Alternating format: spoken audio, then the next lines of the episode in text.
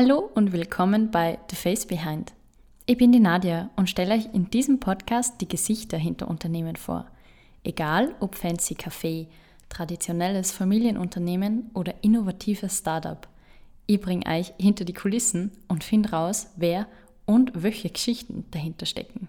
Jetzt geht's aber los mit der heutigen Folge.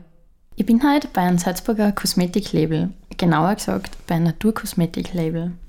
Wo der Unterschied zu normaler Kosmetik liegt, was die Herausforderungen bei der Naturkosmetik sind und was die liebe Petra nebenbei nur so alles macht. Erzählt die BC, The Face Behind, Be Soap, my friend. Hm. Hallo Petra und ja, danke hallo. für die Zeit. Danke, dass du mich gefragt hast. du, magst du dich mal selber vorstellen und einfach erzählen kurz, wer du bist und was du tust? Ähm, hm.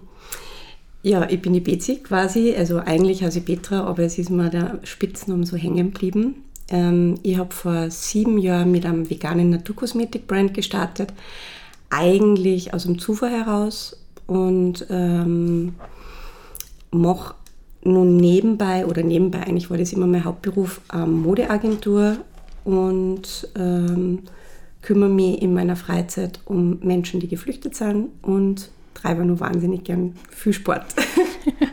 also viel in wenig Zeit. Wird die irgendwann Fahrt? Mm, tatsächlich. Ich glaube, wirklich. Ja, schon. Ich muss mich dann selber dazu ein bisschen, ähm, oder ich muss mich overholen, damit ich nicht irgendwie mir denke, okay, ich muss halt was unternehmen, weil heute ist der einzige Abend, wo ich jetzt nichts geplant habe. Also es klingt vielleicht so ein bisschen getrieben, aber ich bin schon einfach gerne ein sozialer Mensch und unternehme gern Sachen. Darum wird man schnell fahrt. Okay. Ähm, vorab, du kommst aus Salzburg. Mhm. Du hast, wo wir vorher geschaut haben, habe ich schon erwähnt, du bist viel gereist. Du warst da in Indien und hast Yoga gemacht, oder? Du hast Surfen gelernt. Ja, also ich bin ähm, in Salzburg aufgewachsen und ähm, habe relativ schnell gemerkt, dass ich in Salzburg an die Grenzen stoße, wenn es um Kreativität und Akzeptanz geht. Mhm. Jetzt, wo ich wieder nach Salzburg gezogen bin, muss ich sagen, es hat sich echt äh, um 180 Grad geändert. Mhm. Aber ich habe es tatsächlich nicht ausgehalten. Und mein erstes Flüchten quasi, so kann man es nennen, ähm, hat stattgefunden. Da war ich 19, da bin ich für zwei Jahre nach L.A. gegangen. Und ja, man merkt aber dann, wenn man in einer großen Stadt ist, die sehr open-minded ist, dass sehr, sehr oberflächlich ist. Und ich bin dann wirklich wie so ein geläuterter Hund mit 21 wieder zurückgekommen und war eigentlich total froh, dass ich dann in dieser sehr kleinen, aber familiären Stadt wieder aufgenommen werde. Salzburg, das Dorf. Ja, aber das ist ja das Schöne dran, kann ich mittlerweile sagen. Ja? Mhm. Okay, das heißt, das, was die vorher vertrieben hat, in Anführungsstrichen, das, das gefällt dir jetzt. Das gefällt mir jetzt. Man, es hat natürlich ähm, hat das nicht lange angehalten, weil ich war dann bis von 21 bis 24 da und dann bin ich bis ich 32 Jahre war. Ja, ich bin dann halt auf alle Fälle wieder nach Wien gegangen und bin dann, na stimmt, 10 Jahre war ich in Wien. Mit 34 bin ich zurückgekommen. Was hast du in Wien gemacht? Ich bin eigentlich der Liebe wegen nach Wien gegangen. Ähm, und bin aber dann, nachdem die Beziehung zu Ende war, nach acht Jahren bin ich dann nur dort geblieben. Und es war dann tatsächlich so, dass die ersten drei Jahre, wie ich ähm, nach Wien gefahren bin, eher das Gefühl gehabt habe, ich fahre heim. Es hat total lang gedauert, bis Salzburg dann wieder mal zu Hause war. Es ist immer so mit Erinnerungen behaftet. Mhm. Dein Label Be Soap My Friend ist vegane Naturkosmetik. Mhm. Sie wird in Salzburg hergestellt. Und es sind Kombiprodukte, das heißt, man kann zum Beispiel Seife als Duschgel hernehmen, mhm. äh, Peeling als Badesalz. Auch bei der Verpackung, wenn man jetzt sieht, neben uns stehen Regale mit schönen Glasdosen und Glaspumper und äh, Zerstäuber, habe ich auch schon gesehen, ja, da drüben. die eignen sich voll gut zum Upcycling, für zum Beispiel Vasen oder so. Mhm. Das heißt, man merkt, du legst voll den Wert auf Nachhaltigkeit und aber auch auf die Inhaltsstoffe. Also wenn man sich ein bisschen was durchliest. Was ist schwieriger? Hm. Also die schwierigste ist definitiv die Regionalität. Wenn man versucht, einfach den Fußabdruck klein zu halten, ähm, dann merkt man schon, dass es gar nicht so viele ähm, Möglichkeiten jetzt gibt. Auf der einen Seite wird man überrascht, wenn man sich denkt, okay, das hätte ich mir jetzt nicht gedacht, dass es dieses Unternehmen, wie zum Beispiel das Unternehmen, das unsere Kartonagen produziert, einfach nur in 100 Meter Luftlinie von uns ist. Aber es gibt dann ähm, zum Beispiel nur zwei Produzenten in ganz Europa, die Pumpen herstellen. Man glaubt es nicht. Und es ist dann tatsächlich so, dass man von denen nicht die Pumpen ähm, vom Lager wegkaufen muss, sondern man muss seine eigene Pumpen bei denen produzieren lassen und man hat eine Wartezeit von 52 Wochen, also von einem Jahr. Puh.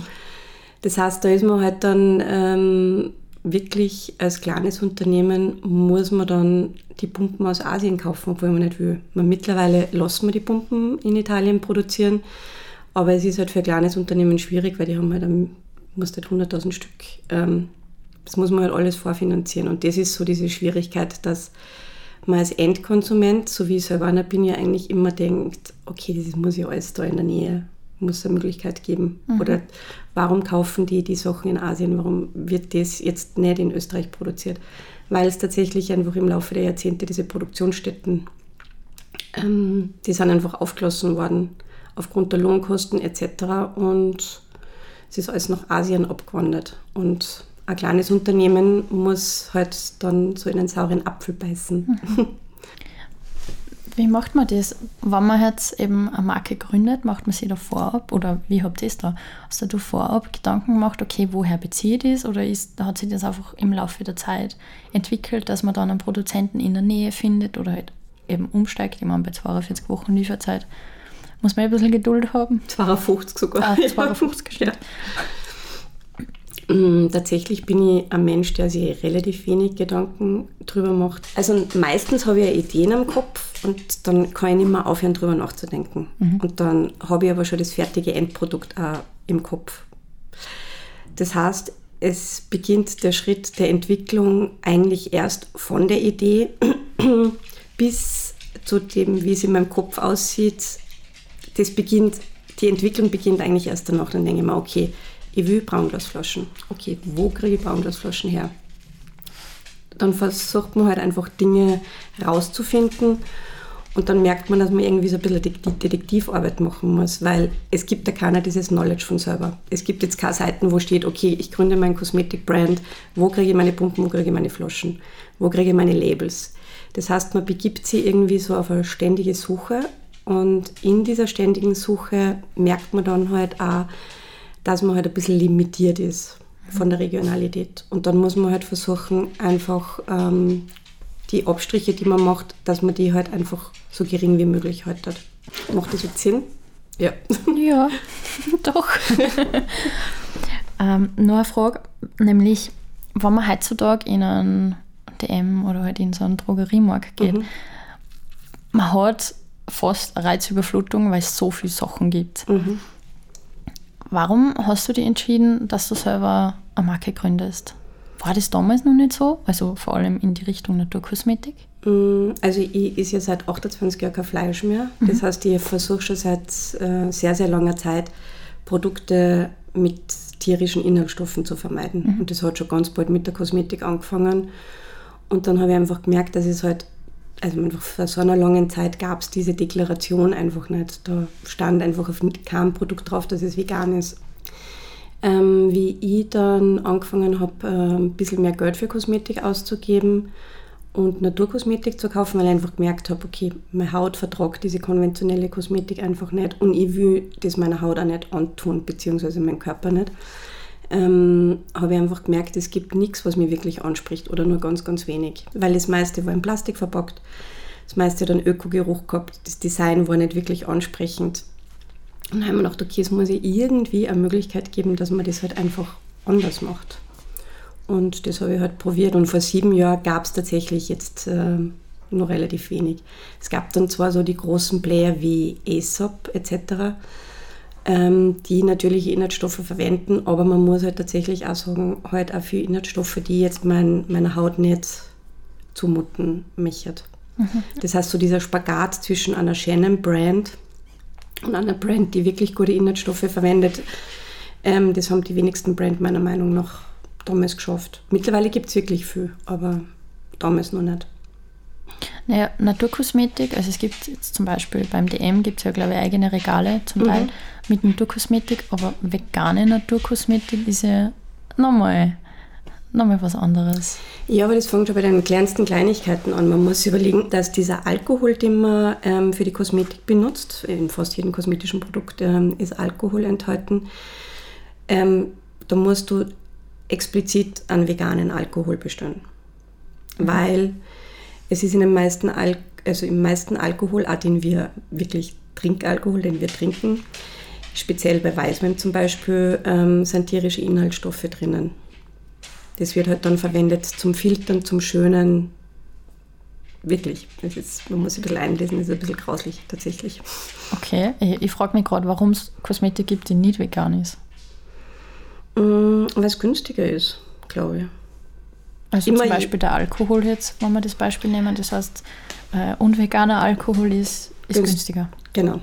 Und es fängt da an, bei Verdickungsmitteln, zum Beispiel Xanthangum nennen sie das. Das ist ein natürliches Verdickungsmittel, dass zum Beispiel die Seifen, die halt die Flüssigseifen nicht komplett davon rinnt, sondern dass du halt ein bisschen eine, eine Struktur hast. Ähm, das ist definitiv von Haus aus nicht vegan. Da muss man aber erst einmal draufkommen, quasi. Da ist auch viel in Kaugummis drin, glaube ich. Ich glaube, ich Ja. kenne das von Kaugummis. Genau. Das heißt, ähm, wenn auf dem Kaugummi nicht explizit vegan draufsteht, dann kaust du auf alle Fälle einen tierischen äh, Inhaltsstoff, wenn du Xanthangum in deinem Kaugummi drinnen hast. Das ist echt schön. Es ist um einiges günstiger tatsächlich. Es ist ja auch meistens so, dass tierische Abfälle, es klingt jetzt arg, aber es ist günstiger als. Andererseits, dafür wird es nicht weggeschmissen. Also so findet halt irgendeine Verwendung, ob das jetzt gut oder schlecht ist, sei dahingestellt. Ja, es ist halt dann immer die Frage, warum gibt es überhaupt tierische Abfälle? Das fängt dann auch schon bei der Fleischverarbeitung an, aber das ist ein anderes Auch, Thema. ja. Es ist jetzt nicht ähm, der Grund, warum ich vegane Kosmetik mache, weil ich jetzt so eine Hardcore-Veganerin bin. Bin ich tatsächlich nicht, ich bin Vegetarierin. Aber ich denke mir, es muss jetzt nicht auf die Haut, weil die Natur hat so, so viel zu bieten. Es gibt so viele Kräuter, so viele Pflanzen, die der Haut so viel mehr Gutes tun können als ähm, tierische Inhaltsstoffe. Also ist jetzt nicht notwendig.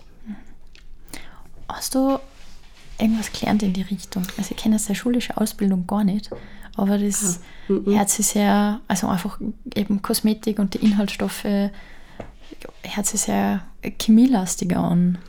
Also ich habe es tatsächlich gar nicht gelernt. Es war ein, Zufall tatsächlich, weil ich habe, bevor ich Be My Friend gegründet habe, ähm, ein Beanie- und Mützenbrand gehabt. Ganz lang. Das gibt es immer noch. Brick Beanies. Shoutout to Eva. Brick Beanies. Ähm, ich habe das mit meiner damaligen ähm, guten Freundin Eva gegründet und ähm, sie macht das immer noch richtig cool weiter. Und habe aber irgendwann einmal den Part der Grafik übernommen und habe das halt eher schlecht als recht gemacht und habe mir dann zwei Wochen in meinem Urlaub in Wifi-Kurs gesetzt, Photoshop InDesign. tatsächlich. Ich, kann, ich bin jetzt tatsächlich immer nur für die Grafik verantwortlich, jetzt für Be My Friend. Ähm, also der Kurs hat super funktioniert und habe ähm, äh, damals eine jetzige Freundin kennengelernt, die sich gerade selbstständig gemacht hat mit einer Rezepturentwicklung, die war ganz lang bei viel Kosmetik-Brands und hat halt irgendwann beschlossen, dass sie sich selbstständig macht und das anbietet. Und wir haben dann gemeinsam einfach ein Kollabo gemacht und aus der Kollabo ist dann mehr geworden und ähm, sie macht bis zum heutigen Tag die Rezepturen bei uns. Und Cool. ähm, irgendwann nach drei Jahren habe ich dann halt einmal angefangen, dass ich mich selber in die Richtung Rezepturentwicklung weiterbilde und habe halt auch verschiedene Kurse gemacht. Also ich kann jetzt schon auch Rezepturen entwickeln und habe das Knowledge. Ähm, und es ist so viel vielfältiger, als man eigentlich glauben möchte. Weil du kannst es einer Pflanzen schon natürlich auch immer das Beste ausholen, aber du musst natürlich wissen, Wie? wie und aus was für einer Pflanze. Das ist das Wichtige. Aber wir verwenden halt viele Heilkräuter, also wir sind große Hildegard von Bingen-Fans und glauben daran, dass man eh alles eigentlich in der Natur findet. Wenn wir jetzt äh, als Beispiel die Gesichtspflege nehmen. Es gibt von fünf Marken gibt es irgendeine Gesichtspflege für trockene Haut und dann Mischhaut und ölige Haut und Männerhaut gibt es dann auch noch separat. Äh, dann gibt es nur ältere Haut und keine Ahnung, wo, wie man Haut überall unterscheiden kann. Äh, ihr habt jetzt Produkte, die universal einsetzbar sind. Also mhm. zum Beispiel Gesichtsreinigung für Ohrhaut. Genau. Wie schwierig ist das, dass man eben ein Produkt entwickelt, das auf, auf jedes Gesicht passt? Ähm, tatsächlich bei Naturkosmetik am leichtesten, weil die Natur regelt selber. Okay. Würde ich mal sagen. Ähm, uns war ganz, ganz wichtig, dass wir ein Unisex-Produkt entwickeln, also das aus unser Bartöl. Es gibt jetzt keine Frauengesichtscreme, keine Männergesichtscreme. Ich bin da kein Fan davon, weil warum ähm, soll die Natur eine Männerhaut anders behandeln als Frauenhaut? Natürlich gibt es andere äh, Bedürfnisse, wenn man größere Poren hat, kleinere Poren hat.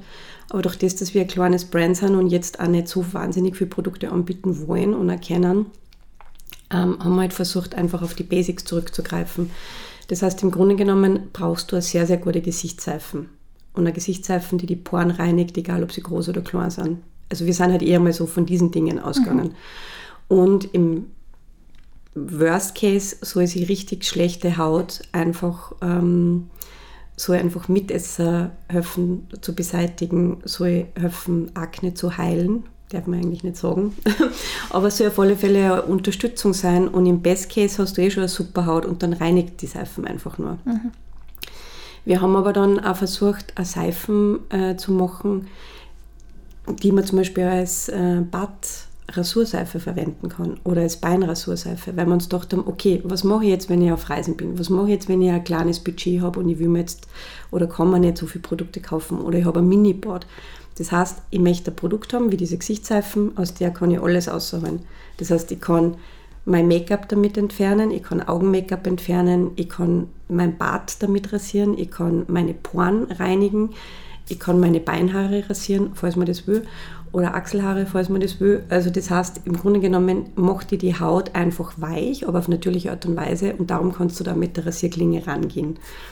Und ähm, dann waschst du das ab und bist super gereinigt und gleichzeitig auch gepflegt, weil wir verwenden Traubenkernöl und Efeu-Extrakt und das ist einfach auch wahnsinnig gut nährend für die Haut. Was und ist da der Unterschied zu herkömmlichen Produkten? Also naja, Traubenkernextrakt kennt man. Ah, also Traubenkernöl, genau. Also konventionelle Kosmetik hat halt einfach diesen Nachteil, dass es meistens günstig mit synthetischen Inhaltsstoffen produziert wird. Okay. Das heißt, wir haben dieses ganz, diesen ganz großen Feind, den nennen wir Sodiumlauretsulfate, den mhm. nennen wir nicht nur so, sondern das ist der tatsächliche Name. Ja, das, stimmt, das ist, das ist aber an viel, also das ist fast überall drin. Es ist in jeder konventionellen Seife drinnen. Das Schwierige ist, das, dass zum Beispiel Inhaltsstoffe wie Sodiumlauretsulfate von der EU nur mehr bei abwaschbarer Kosmetik erlaubt ist. Ist der karzinogen? Oder? Es ist jetzt nicht bewiesen, mhm. aber es ist halt einfach ähm, so, dass die EU sagt, okay, wenn es auf der Haut bleiben würde, wie auf einer Creme, dann ist es halt einfach. Dann wollen wir es nicht. Dann wollen wir es nicht. Wenn man es abwascht, das heißt, man ist nur ein paar Sekunden auf der Haut, dann ist es total in Ordnung. Was aber keiner bedenkt, ist, dass in dem Moment, wo du deine Haut wascht und du die Seifen auf deiner Haut hast, hast du ja trotzdem die Bohren, es geht rein, es geht in deinen Blutkreislauf. Die Haut ist das größte Organ von deinem Körper. Das heißt, es ist in deinem Blutkreislauf. Sodiumlauretsulfate ist ein Inhaltsstoff, den man verwendet, um das Auto zu waschen. Das ist die gleiche Sorfen. Okay, mit das, dem will mein Gesicht nicht waschen. Und auch nicht dein Körper. Das heißt, ähm, es ist nicht nur so, dass es ähm, in den Blutkreislauf geht, sondern es trocknet auch die Haut wahnsinnig aus. Das heißt, ah, du brauchst. Brauche ich mehr und dann kaufe ich wieder. Nein. Genau, und du brauchst vermutlich nur irgendeinen anderen synthetischen Inhaltsstoff wie Silikone etc., das die Haut scheinbar weicher macht, weil es vorher das Sulfat austrocknet hat. Das heißt, es ist so eine Teufelsspirale. Äh, wow. Und, ähm, Consumerism. Ja, Das heißt, ähm, meistens bei einer Seifen hast du als ersten Inhaltsstoff, das ist immer ganz spannend, weil die meisten übersetzen ihre Inkis auch nicht. Also du hast hinten die Inkis, das sind die Ingredients. Ähm, und bei einer Seife hast du Aqua, Wasser. Zweites ist dann schon meistens das Sulfat. Bei einer konventionellen Kosmetik meistens Sodiumlauretsulfat. Also voll oft was mit Erdöl, also eben Paraffin oder irgend sowas. Hast du auch drin, genau äh, zu dem Thema Kummer, falls du mich vielleicht später fragst wegen unserer Popsche-Creme. Also okay. bei allem, was ähm, wachshaltig ist, sprich Lippenbalm, mhm. also alles, wofür man quasi Erwachs braucht, wird sehr, sehr gern Paraffin verwendet und das ist Erdöl. Das muss man sich jetzt auch nicht auf die Lippen schmieren. Nein. So, na. Aber es ist halt schwierig, weil äh, es ist ja dann in Fachsprache immer oben. Und meine, Ja. es, es gibt zwar Zahnpasta, mir fällt zwar die Marken nicht ein, aber die finde ich ziemlich cool. Da steht nämlich hinten der chemische Begriff oben oder Mhm. der richtige. Und dann ist wie im, im Vokabelheft auf der anderen Seite ist halt der, ein Begriff, mit dem man als Konsument was anfangen kann. Mhm. Zum Beispiel ähm, Orangenöl oder halt so einfach Genau. was, wo man sich was darunter vorstellen kann. Es macht total, also es macht wirklich, wirklich Sinn. Aber ich muss sagen, ich bin ein Riesenfan auch vom Codecheck. Ich weiß nicht, ob du die App kennst. Und da gibst du halt das Produkt ein und dann siehst du eh schon, ob es bedenklich ist oder ob es äh, die Inhaltsstoffe gute Inhaltsstoffe sind. Und da werden auch alle Inhaltsstoffe auch erklärt. Das ist cool, ja. Mhm, sehr. Und ich glaube, es gibt einfach so, wenn man so sich diese fünf, sechs, sieben Inhaltsstoffe, die man auf gar keinen Fall verwenden sollte, ähm, einfach so ein bisschen zu Herzen nimmt, die merkt man sich dann eh ganz leicht, dann Oder das Memo ins Handy und dann irgendwann weiß man selber, wenn man es dauernd liest, weil man stimmt. immer drüber stolpert.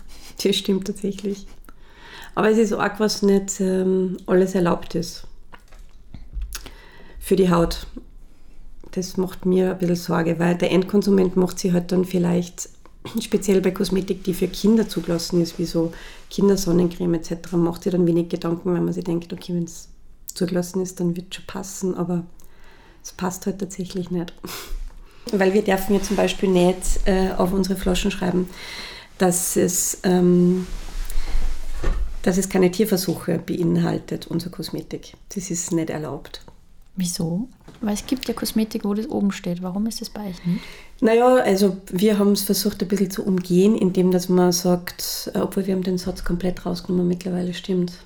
Wir haben, also wir haben generell in der Formulierung, ähm, waren wir ein bisschen vorsichtig, wir schreiben halt zum Beispiel Your skin needs no Paraffin, Silikon, Aluminium etc., weil ähm, du würdest ja quasi einem anderen Produkt unterstellen, dass sie es machen, Okay, ja. wenn du es raufschreibst.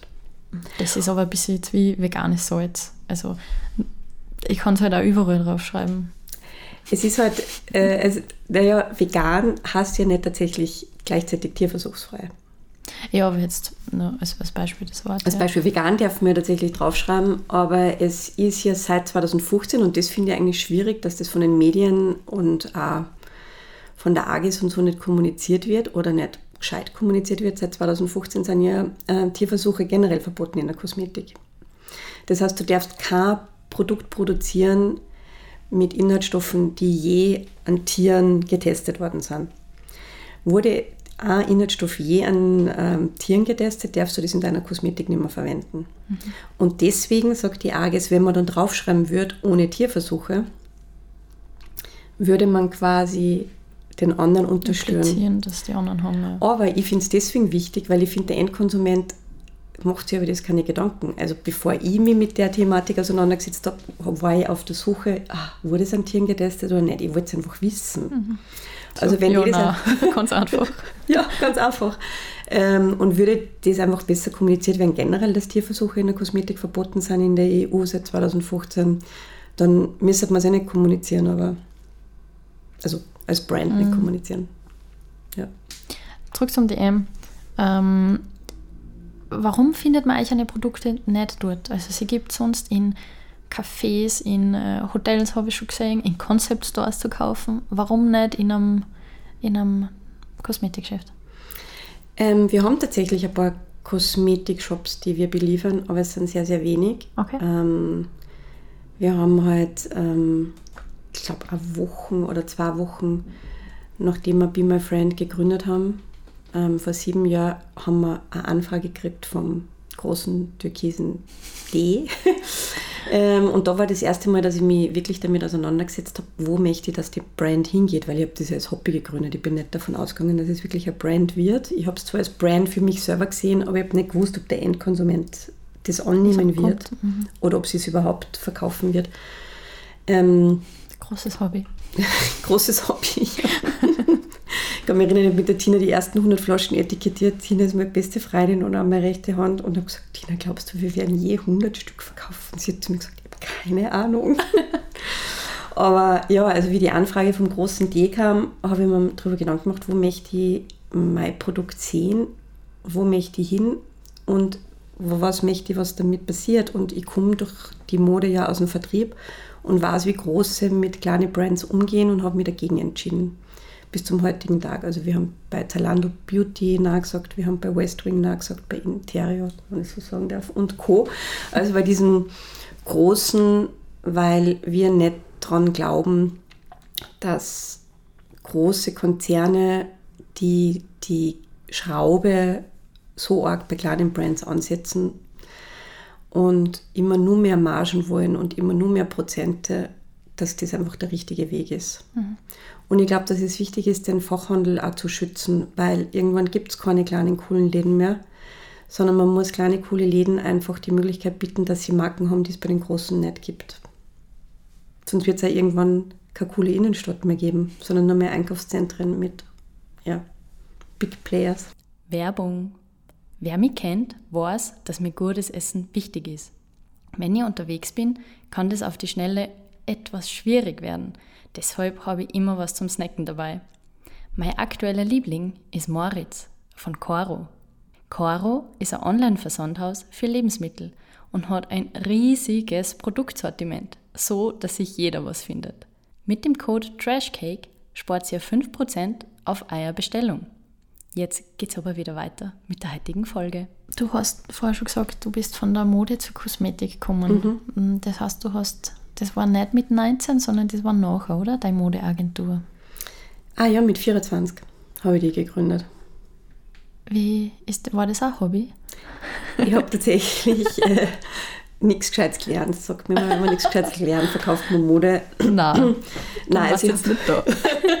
Nein, ich habe äh, tatsächlich eine Ausbildung zur Einzelhandelskauffrau gemacht mhm. in einem Skate-Shop. Mhm. Der hat damals geheißen Herald Mord, irgendwann am Parlament. Ähm, und habe das immer spannend gefunden, wenn ich beim Einkauf dabei sein habe dürfen. Und ähm, ich bin nach LA gegangen, auch um Mode zu verkaufen, also B-Produktionen von bestimmten Brands. Und wie ich dann mit 21 zurückgekommen bin, habe ich in einem Modevertrieb angefangen. Mhm.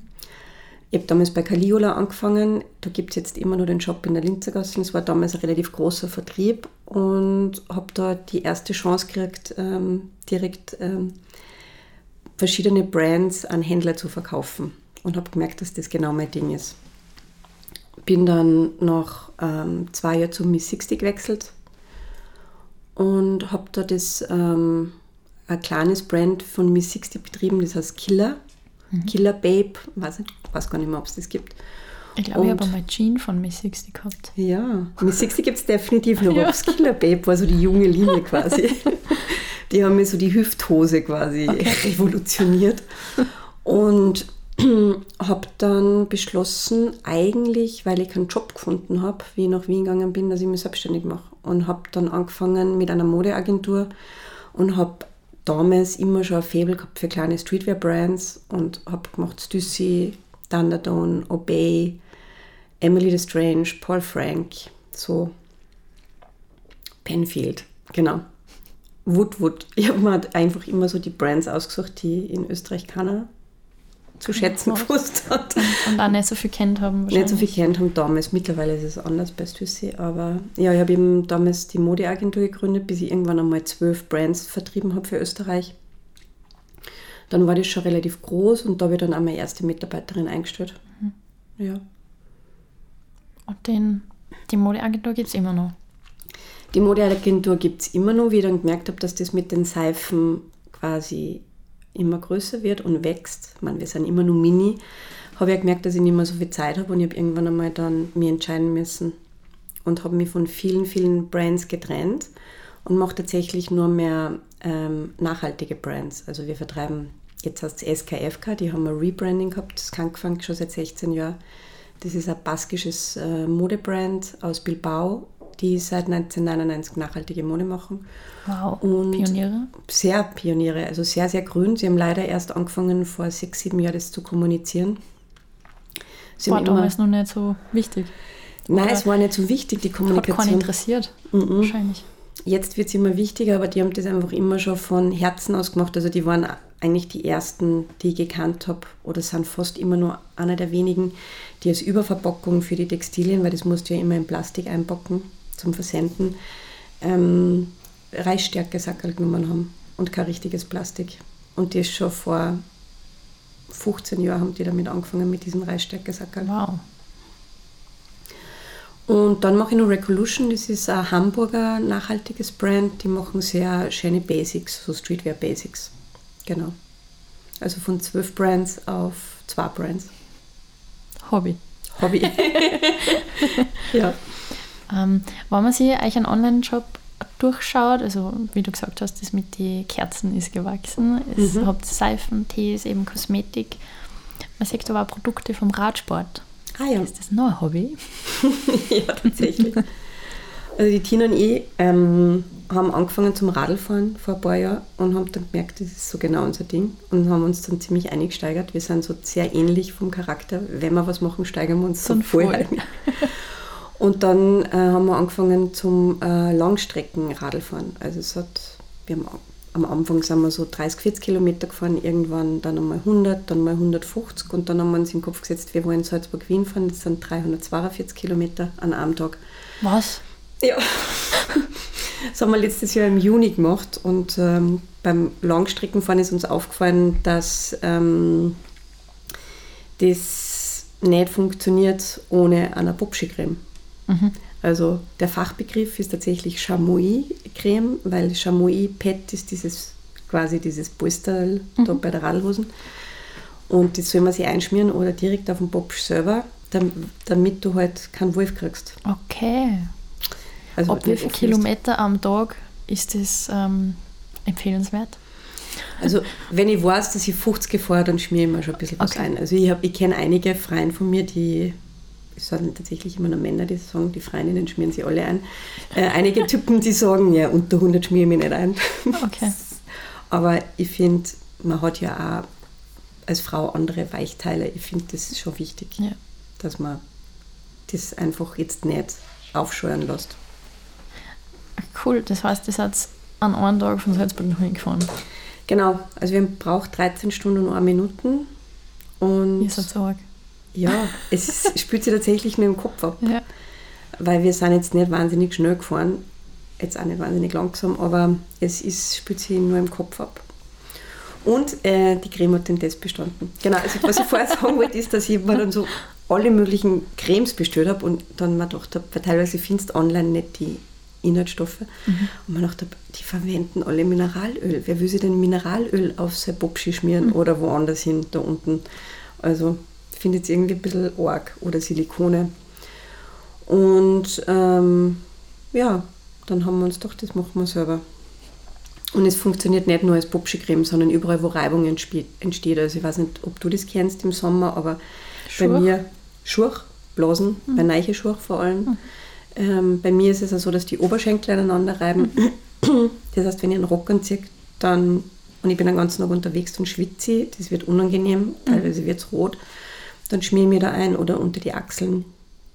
Ich habe letztens von einer Radlfahrerfreundin äh, WhatsApp gekriegt, die gesagt hat, oh mein Gott, ich kriege normalerweise im Sommer immer, die hat ein bisschen einen größeren Busen, die kriegt immer voll vom BH die ärgsten Schürfwunden über den Sommer, weil das Ach, halt so arg, unangenehm. Und seit Bibici unter dem BH, so heißt unser Produkt, Bibici, wie das Fahrrad auf Italienisch, Bicicletta, ähm, die kriegt normal wunde Stellen und seit Bibici nimmer. Voll cool. Und es ähm, funktioniert auch, wenn man Schürfwunden hat. Das Weil ist es drauf, auf drauf. die Schürfwunde drauf. Genau, weil es hat ähm, äh, Lavendel und äh, Rosmarin-CO2-Extrakt. Das funktioniert ganz gut, damit es ein bisschen schneller abheilt. Okay, das heißt, das fördert die Durchblutung wahrscheinlich und die Wundheilung. Naja, die Lavendel doch ähm, fördert die Wundheilung. Ja, nachgewiesen. Okay. Ich sage jetzt nicht, dass unser Creme das macht, aber das Lavendel. Muss man immer ein bisschen aufpassen, sonst kriegt man gleich eine auf die Finger. Das heißt, zwischen deinen vielen Hobbys und Tätigkeiten ähm, kannst du beim Radlfahren Batterien aufladen. Oder? Es ist eher wie Meditation tatsächlich. Okay. Also ich glaube, ich bin aus unserer Gruppe die schwächste Bergfahrerin von uns. Und ich mag aber Bergfahren tatsächlich am liebsten vom Radfahren. Weil es arg ist, ja, weil irgendwann habe ich mal realisiert und das hat tatsächlich angefangen, wie am Geisberg gefangen bin, speziell ab der Zistel. Weil die Zistel ist so, finde ich, die, ist, die macht was mit ihrem Kopf. Du, du, du weißt, du bist gleich da. Naja, nein, das Schlimme ist, dass, wenn du von der Zistel auffährst zum Spitz, ist das einfach von der Optik, du siehst einfach nur ah. diese ewige Steigung und denkst, es hört nie auf. Das heißt, ich habe mal angefangen, dass ich auf den Vorderreifen schaue. Und wenn du auf den Vorderreifen schaust, bin ich dann draufgekommen, so nach einer Viertelstunde, dass das voll was Meditatives hat. Und jetzt habe ich mir das beim Bergfahren generell so angefangen, dass ich auf den Vorderreifen schaue und dann ist es wirklich wie so ein Zen-Mode. Das ist mhm. ziemlich cool. Ähm, du hast im Vorgespräch schon erwähnt, eben, dass ihr You Create Peace gegründet mhm. habt. Magst du das kurz erklären? Was ist das? Was machst du da? Um, ähm, you Create Peace ist ein ähm, Verein und wir versuchen Menschen, die aus der Ukraine geflüchtet sind, zu helfen. Wir haben den Namen deswegen so angelegt, weil You Create Peace, wenn man es mit C schreiben würde, wäre wie du kannst selber Frieden äh, kreieren. Wir haben es aber absichtlich mit K geschrieben, also mit OK. Man schreibt es O-K-R-E-A-T-E, -E, weil es so eine Verbindung zur Ukraine herstellen. Es ist tatsächlich so, dass einer meiner engsten Freundinnen ähm, ursprünglich aus der Ukraine ist und seit sie 15 ist in Salzburg lebt. Und ihre Eltern sind immer nur in Lemberg, also in Lviv. Und wie der Krieg ausbrochen bin, war ich gerade am Weg nach Hamburg. Also es war fünf in der Früh und habe ähm, die Nachrichten geschaut und habe dann gesehen, dass Russland einmarschiert ist und habe sie angerufen und sie hat nicht abgehoben. Sie hat stundenlang nicht abgehoben und ich habe geschrieben und sie hat nicht geantwortet und irgendwann hat sie geantwortet, sie kann nicht antworten, weil sie weiß einfach gerade nicht, wohin mit sich. Und dann habe ich gesagt, okay, was können wir machen? Und sie hat gesagt, ja, sie überlegt, ob sie nicht ihre Eltern holen fährt. Und dann habe ich in meinen Kalender geschaut und habe gesagt, Montag, 28.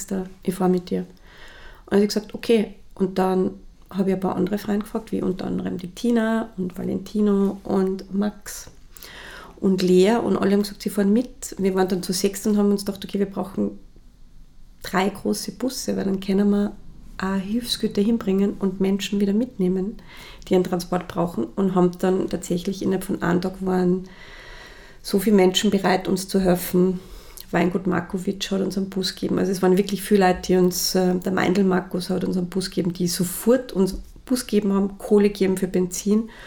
Und dann haben wir auf Instagram einen Post gehabt und man, du siehst, wo wir gerade sitzen, es ist jetzt kein so ein kleiner Raum, aber dieser Raum war innerhalb von drei Stunden voll mit Hilfsgütern von Menschen, die uns, die uns Kleidung gespendet, Lebensmittel etc., Verbandsmaterialien und das haben wir alles mitgenommen und sind dann sechsmal an die ukrainischen Grenzen gefahren bis wir irgendwann einmal dann zwölf Busse waren. Wow. Ja, Richtig es hat uns cool. dann ein sehr netter italienischer Mann, der Giacomo, der bei Red Bull arbeitet, äh, angeschrieben und gesagt, er würde auch gerne helfen. Er hat jetzt ähm, ähm, hat schon voll viel Spenden. Die nennen sie Free Whites West und die haben dann Busse angemietet und dann waren wir wirklich zum Schluss zwölf Busse und haben dann geschafft, wirklich, also wir waren immer drei Tage vor Ort und haben Menschen von A nach B gebraucht, weil manchmal haben Menschen einfach nur, weil wir sind an die polnische, ukrainische Grenze gefahren, die geht ja quasi von ähm, Norden in den Süden, muss ich mir nie ohne Seife waschen, muss man immer, das ganz schlecht.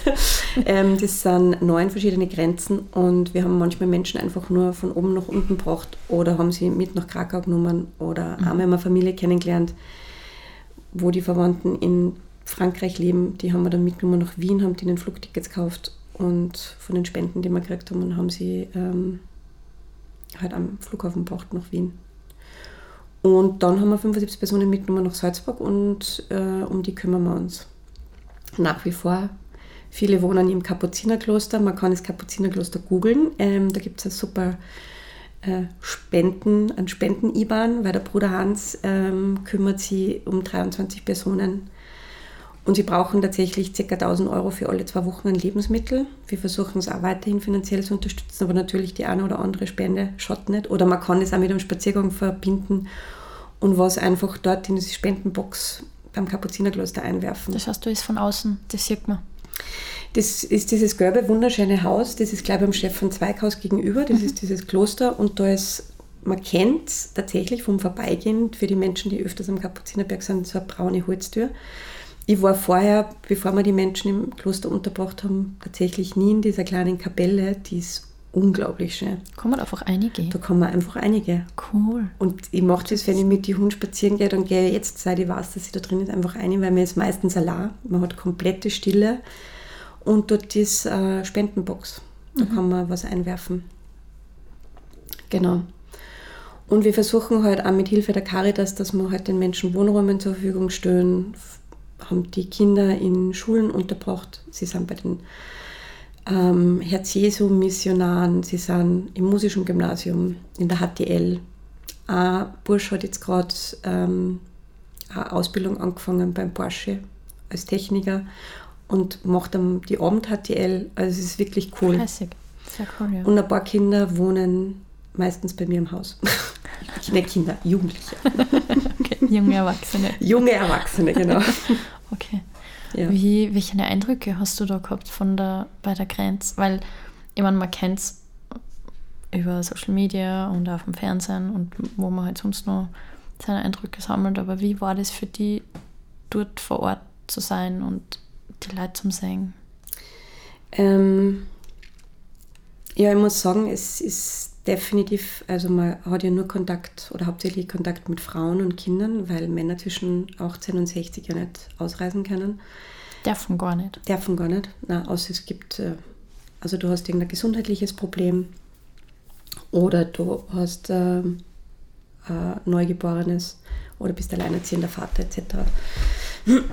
ähm, ja, ich muss sagen, es sind sehr taffe Frauen. Also schon die wir haben viele Frauen kennengelernt und mit ihren Kindern, die einen ganz einen beschwerlichen Weg ähm, auf sich genommen gehabt haben, speziell die, die aus dem Osten kommen.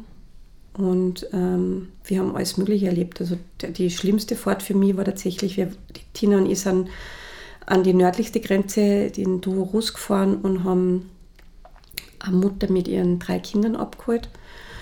Da hat uns eine Salzburgerin kontaktiert, der ihre Cousine ist eben die Mutter mit den drei Kindern gewesen und das, äh, die älteste Tochter, die ist zwölf, die hat die ganze Autofahrt, also wir sind 15 Stunden gefahren, zurückgefahren nach Salzburg, ähm, gebetet und die meiste Zeit der Autofahrt auch geweint und da merkst du halt einfach auch dieses Trauma. Mhm. Das aber der positive äh, Aspekt ist der, dass ich habe selten so viele Menschen kennengelernt, die so schnell bereit waren zu helfen. Es gab ja tatsächlich ähm, einen Aufruf vom Land Salzburg, ähm, dass man nicht an die polnischen Grenzen fahren soll, weil man würde im Weg stehen. Das hat tatsächlich nicht gestimmt. Man muss sagen, Polen war von Anfang an sehr, sehr gut organisiert. Mhm. Die haben ja das mit den Zugtickets für die ukrainischen Flüchtlinge gehabt. Also die waren ja voll die waren echt voll schnell, aber den Grenzen total gut aufgestellt. Also erst nur die erste Woche, wo wir dort waren, war das noch nicht so einwandfrei, aber danach war es mega. Mhm. Aber natürlich gab es viel mehr Flüchtende als Zugtickets. Das heißt, die Menschen sind halt einfach gestrandet. Also Krakauer Bahnhof ganz, ganz arg, Warschauer Bahnhof. Also es war wirklich heftig. Das heißt, es hat wirklich Sinn gemacht, dass äh, Menschen freiwillig gefahren sind mit Bussen und Menschen die Möglichkeit des Transports geboten haben, weil es war halt einfach furchtbare Erschöpfung. Die Menschen sind, waren vier, fünf, sechs Tage zu Fuß unterwegs und dann waren sie in einem Camp aber sind von diesem Camp nicht weggekommen, weil du teilweise auch zwei Wochen Zugtickets warten hast müssen. Du hast die zwar gratis gekriegt, aber du hast die anstellen müssen und dann haben die gesagt, okay, die nächste Möglichkeit nach zum Beispiel Krakau oder nach Prag ist an dem und dem Tag. Und diesen Menschen haben wir halt versucht, die Möglichkeit des Transports anzubieten. Also wir haben Menschen auch nach Prag gefahren oder woanders hin oder nach München oder der Giacomo nach Bologna. Ist mit einer Familie nach Bologna gefahren. Also wir haben versucht halt nicht nur ähm, einfach Menschen einfach mit daherzunehmen, weil diese Kritik gab es am Anfang, dass Menschen gesagt haben, ihr entführt die Menschen, ihr bringt sie da einfach nach Salzburg. Das ist ja totaler Bullshit, muss ich mal sagen. so, sie nicht wollen, müssen sie nicht mitfahren. Nein, sondern wir haben einfach voll oft versucht, einfach nur Transport zu bieten, weil viele haben, also man sagt ja das immer so, wenn Menschen flüchten, gibt es so den ersten Schwung der Menschen, die haben halt wo Familie. Die haben halt dann versucht, ähm, zu ihren Familien zu bringen. Und der zweite Schwung ist meistens der, die haben halt dann niemanden und wir haben halt dann vorab versucht, schon Unterkunft zu finden, damit sie wenigstens mal einen Zeitraum haben, wo sie halt sicher sind und wo sie ja verpflegt sind. Und das haben wir für alle 75 Personen geschafft, die wir dann mit nach Salzburg genommen haben.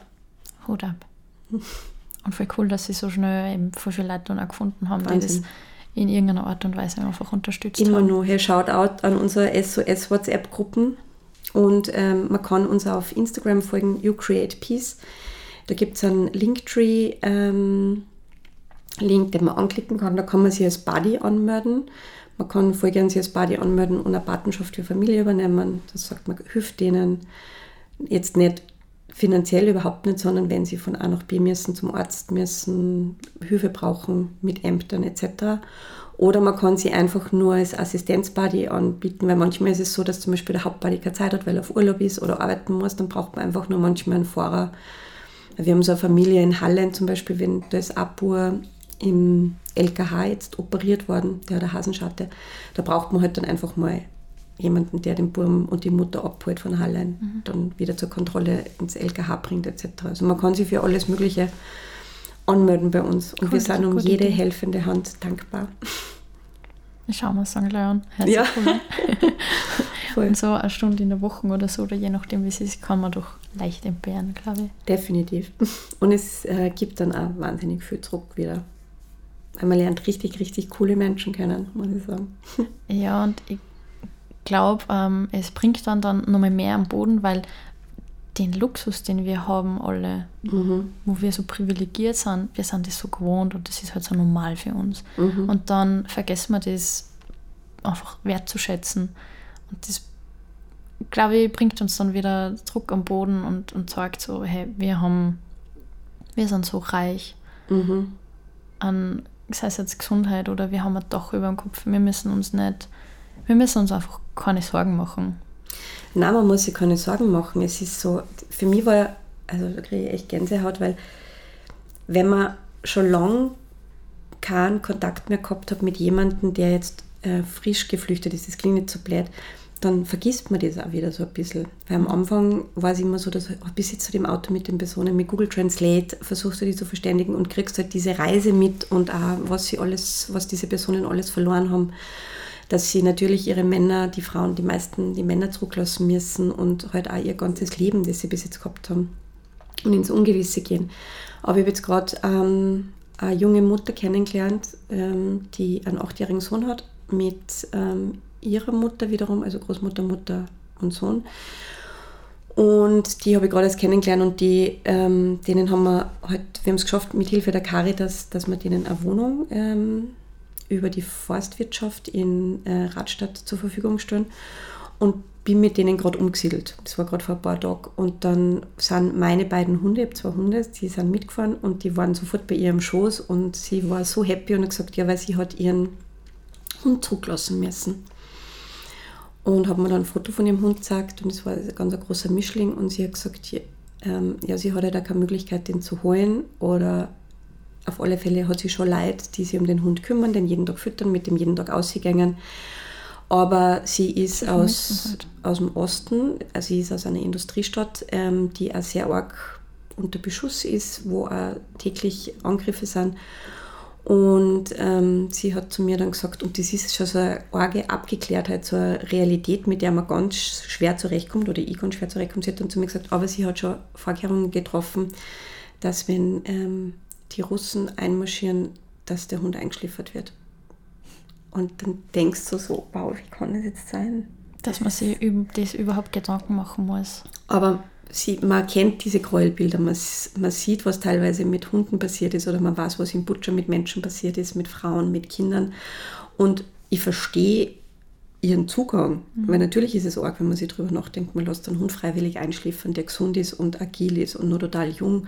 Aber das ist diese Realität mit diesen Menschen, mit denen diese Menschen täglich leben. Ich hoffe, oder werden wir ja alle hoffen, dass sie das bald legt und die, die wollen, wieder heimkommen. Hoffentlich. Beim Siedeln von euch ein Lager ist mir der Begriff Karma-Yoga gefallen.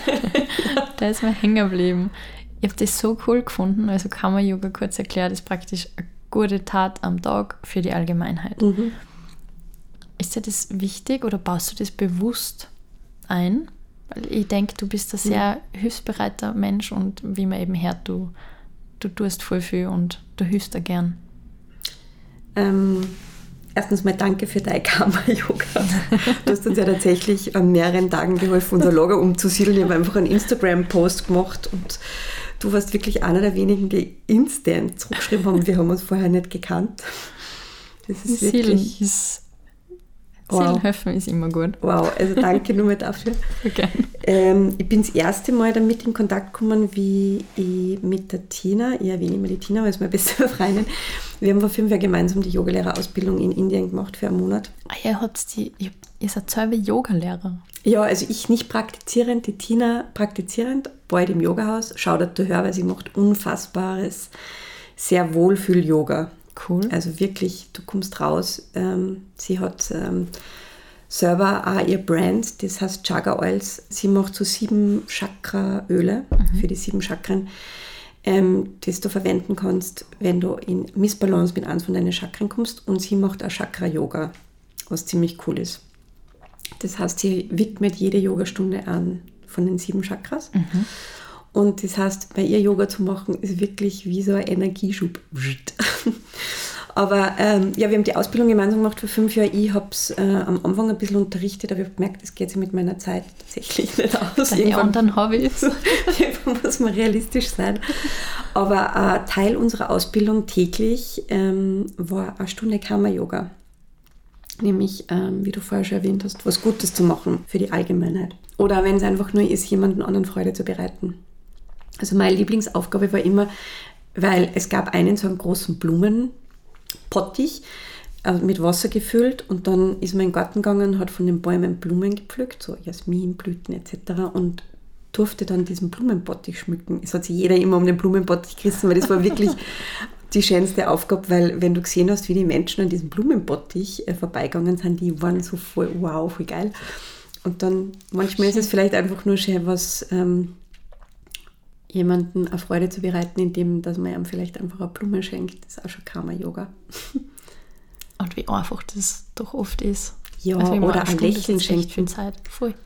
Also ich merke das voll oft, dass ähm, wenn ich jemandem unbewusst ein Lächeln schenke, dass da sofort ein Lächeln zurückkommt. Und mir geht es auch so, dass wenn ich durch die Stadt gehe und ich bin so voll in Gedanken versunken und es lächelt dich jemand an, man hat sofort so einen kleinen Sprung im Herzen, also am positiven Sinn. Juhu! ja. Super cool. Das stimmt. Und was dachtest du, wenn es also wenn Geld nicht wichtig war? Wow. Beruflich oder privat? Überhaupt. Ich glaube, beruflich da die gern voll viele verschiedene Kräuter anpflanzen und meine Kosmetik selber herstellen. Mhm. Und privat würde ich einfach gern eine riesengroße Farm haben, wo ich mich um eure Hunde kümmern, die einfach überbleiben. So quasi die zu begleiten in ihre letzten Tage. Das wäre so mein Ding. Schön. Ja, wäre cool. Richtig cool. Gut. Sagt nochmal Danke für die Zeit. Danke und dir. Danke für die coolen Einblicke. Danke dir und danke für deine großartige Hilfe nochmal. Das muss ich echt sagen. Voll gern. Und für das schöne Gespräch. Danke ja. Tschüss. Tschüss. Danke fürs Zuhören. Wenn euch die Folge gefallen hat, abonniert bitte den Kanal, damit ihr die nächsten Folgen nicht verpasst und damit ihr einen Überblick über die Zuhörer habt. Außerdem freue ich mich über jede positive Bewertung, die kann man zum Beispiel bei iTunes hinterlassen. Habt ihr Ideen, Anregungen und Feedback aller Art oder wollt ihr den Podcast unterstützen? Schreibt's mal an say hi to the face behind at gmail.com oder auf Instagram an Trashcake. Tschüss und bis zum nächsten Mal.